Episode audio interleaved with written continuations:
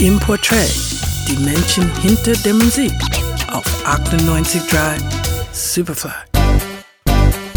Als ich vor vier Jahren den Song I Met a Funky Ho zum ersten Mal gehört habe, habe ich im Gedanken schon Tanzflächen beben gesehen. Der Artist Kate Damus oder auch Kate Nada, aber eigentlich Louis Kevin Celestian, damals 18 Jahre jung.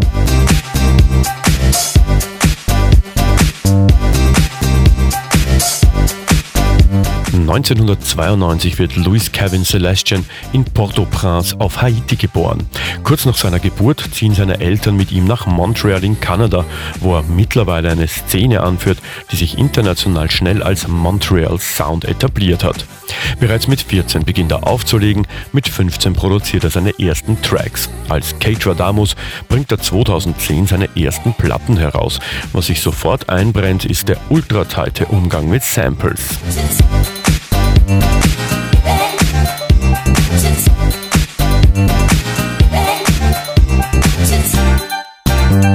Irgendwann im Jahre 2012 tauchen auf Soundcloud diverse Remixe von Kate Ranada von mal mehr, mal weniger bekannten Songs auf. Einer dieser Remixe sticht heraus und wird prompt in Radiostationen weltweit rauf und runter gespielt.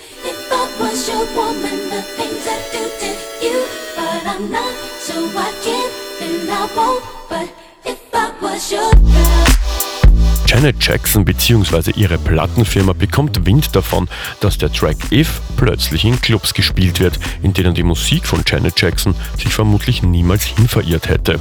Kate Ranado wird, so blöd es klingt, über Nacht zum Superstar der Clubszene.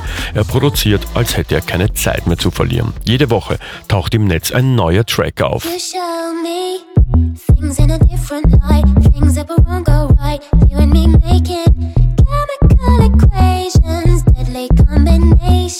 Mittlerweile hat sich Kate Ranada etabliert und große Plattenfirmen wollen hochoffizielle Remixe vom 22-Jährigen.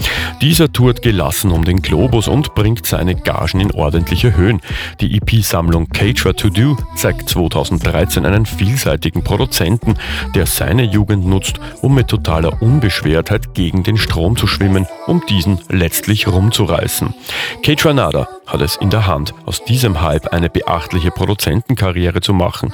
Das Zeug zu einem Pharrell Williams hätte er allemal. Gerald Trafnicek, 98.3 Superfly.